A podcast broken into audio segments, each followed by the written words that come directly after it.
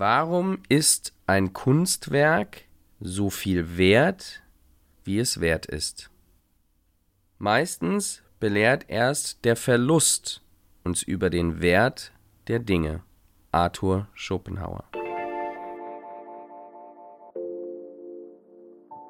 Es ist wieder eine Folge mit mir alleine. Ich kann wieder mal philosophieren und ich bin durch die einzelnen oder verschiedenen Fragen gegangen, die du, ihr mir eingereicht habt, uns eingereicht habt auch schon. Wir haben so viele Fragen bekommen, ähm, dass wir immer noch auch aus der Zeit mit Kara einen Pool an super spannenden Themen haben.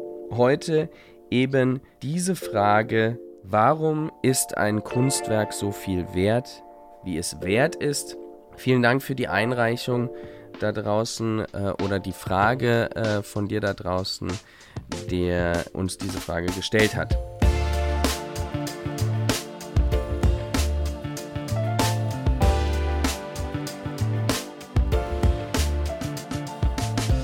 Wege der Kunst. Ein Podcast mit und von Christian H. Rother und Freunden. Begleite uns hier und jetzt auf unseren Wegen mit und zu der Kunst und finde deinen eigenen. Vorweg möchte ich erst einmal noch auf dieses Zitat eingehen und die Frage stellen, wie entsteht ein Wert? Und auch ein bisschen aus dem Nähkästchen plaudern von vielen verschiedenen Wertermittlungen, die wir so im Verlaufe der Zeit mit unseren Künstlerinnen und Künstlern immer wieder eben als Frage uns stellen und dann auch in, in irgendeiner Form eine, eine Beantwortung finden.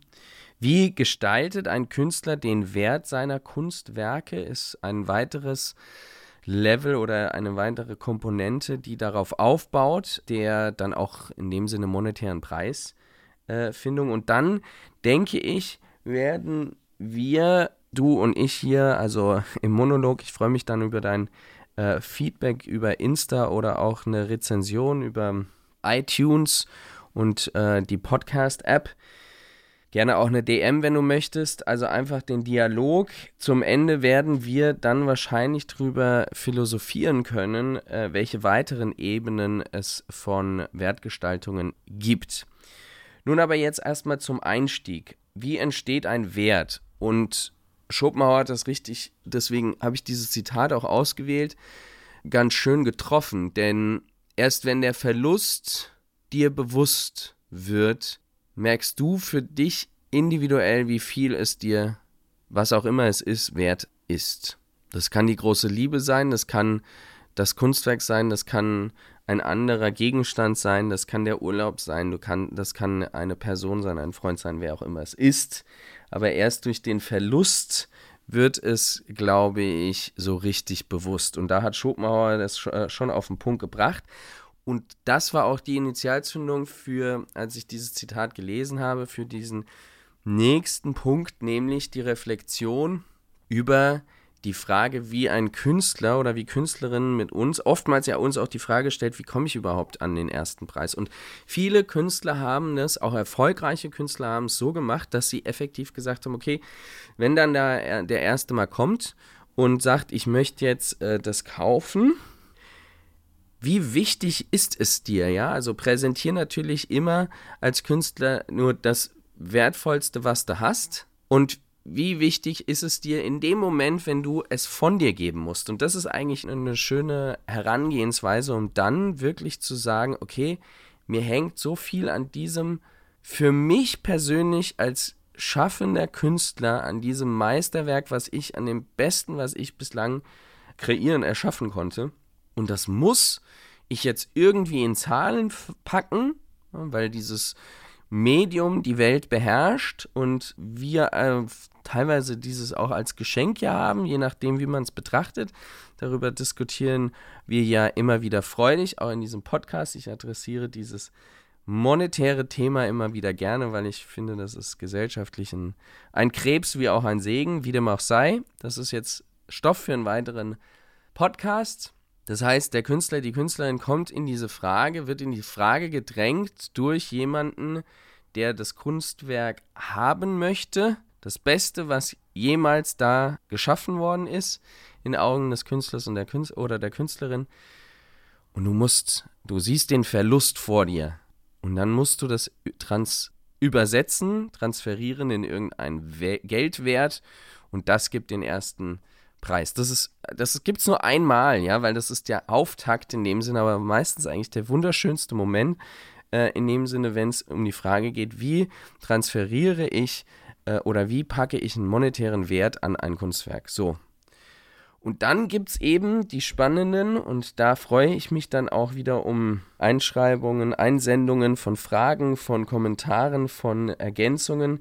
Für mich in der Reflexion und meiner Philosophie ist es so, dass es dann eben erst richtig weitergeht. Ja, also dann geht's, dann entwickeln sich Preise, ja, monetäre Preise und der Wert steigert sich, weil der Künstler die Künstlerin besser wird, mehr Leute, das ist Supply and Demand, ne, wirtschaftliche Komponenten, mehr Leute fragen nach, Knappheiter wird es ein Verlust oder wenn mehr Leute fragen, dann was abzugeben ist natürlich auch nochmal schwieriger. So, und so entsteht dann der, äh, der weitere Wert, Wertsteigerung und irgendwann geht es dann in, das, in eine der nächsten Ebenen.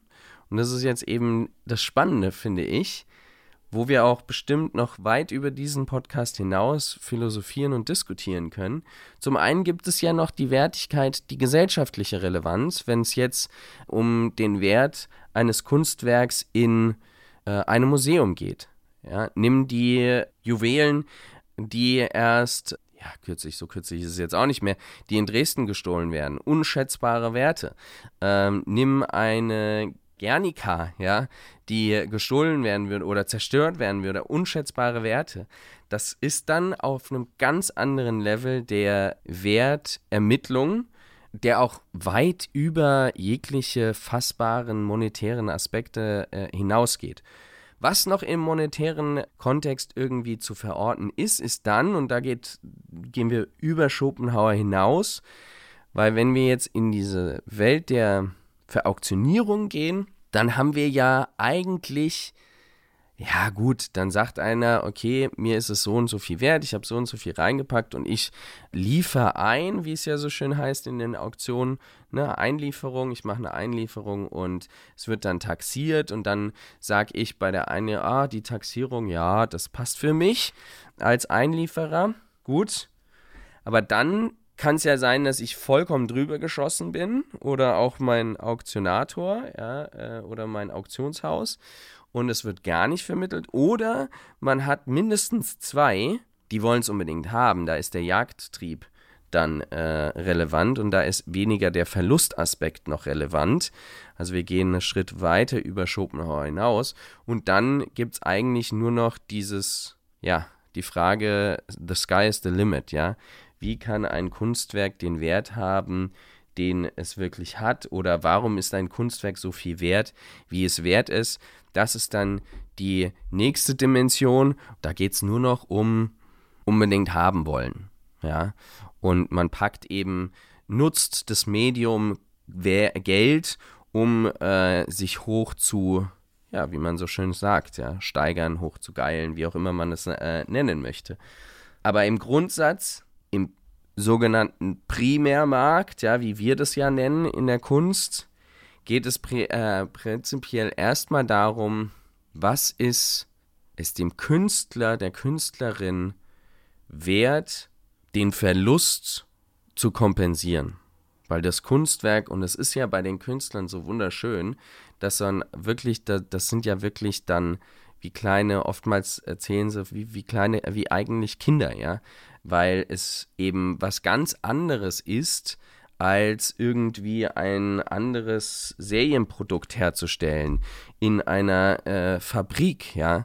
Das sind ja, und das ist ja auch das, was wir als Betrachter als so großen Wert, non-monetären Wert, ja, spüren oftmals. Je intensiver man sich mit der Thematik beschäftigt, Kunst, spürt man ja auch in gewisser Weise eben genau diese Individualität, diese, diese, dieses, diese, diese Energie, die Künstlerinnen und Künstler eben in die Kunstwerke einarbeiten und dann eben auch wirken lassen. Und somit ist das eine, um dem Ganzen den Abschluss zu geben für diese heutige philosophische Folge, ist das eben ein wunderbarer Messwert, dann zu sagen, okay, ich ähm, mache mich vertraut mit dem Verlust dieses Babys, was ich da produziert habe, und das ist es mir so und so viel wert.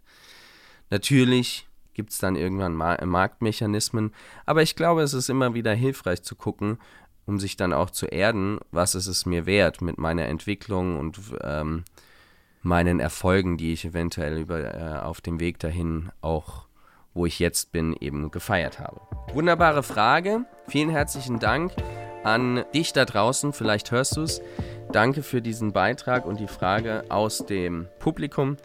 Ich freue mich auf weitere viele Beiträge.